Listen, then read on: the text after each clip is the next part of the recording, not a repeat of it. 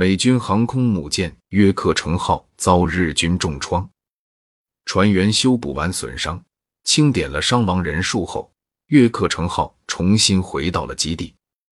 可是第二天又被日军潜艇的鱼雷给击沉了。美军损失了航母，可是日军损失的数量更多，达到了四艘。这是日本的首次挫败，同盟国军的士气由此大受鼓舞，信心也恢复了。但日本的战力并未因这次挫败而削弱，他们在太平洋的中途岛失利后。又继续南进，向澳大利亚进逼。达尔文是澳大利亚最北端的城市，曾遭受日军轰炸，现在正准备反击日本的侵略行动。这是这个国家的第一战。澳大利亚人民决心要抵挡住日本的入侵。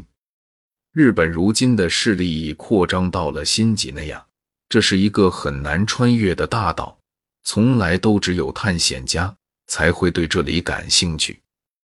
巴布亚人为澳大利亚人提供了相当宝贵的协助，大家共同对抗新几内亚最棘手的敌人——蚊子、红火蚁、水蛭、蛇以及日军的攻击。不过，最让美军担忧的还是瓜达尔卡纳尔岛，因为侦察机发现日军已经在此修筑起了机场，这无疑会给澳大利亚构成另一个大威胁。美国安排了这场战争中的首次大型登陆行动。一开始在海滩上，陆战队并未遭遇到任何阻力，直到他们走进丛林。队员埃德温·摩根叙述道：“我们逐渐明白了丛林的情况，到处都有可疑又吓人的声音。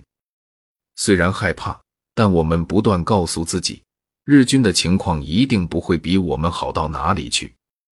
他们都是住在城里的居民。”在日本根本没有丛林，美军陆战队员都是受过训练的精英，而日本官兵则是一群死硬派。他们自认为占了优势，信心满满的用刺刀进攻，就像一次大战的凡尔登一样，用刺刀对抗机关枪的火力，结果也和凡尔登的情形如出一辙，一场浴血之战上演，大批日军丧生于泰纳鲁河之役。之后，美军陆战队攻占了机场，建立防护后，扩大了机场的跑道，迎接黑洋中队的首批飞机着陆。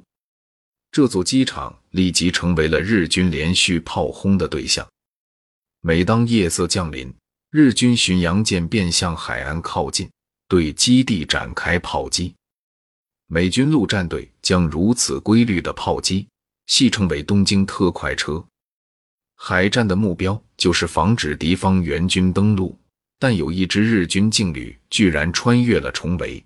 他们是疯狂的敢死队，在投入战局前没做任何热带疾病的预防接种，结果许多人都因疟疾而死，其他人则为维护武士道传统而亡。指挥官伊木大佐提醒他们武士的信条。身为军人，职责重于泰山，死不足惜。瓜达尔卡纳尔之战才刚开始，后来一直打了六个月，完全是场消耗战。美军陆战队觉得自己正深陷所谓的绿色地狱，他们也被疾病所折磨，伤口也感染发炎了。而这仅仅只是这场残酷考验的开端。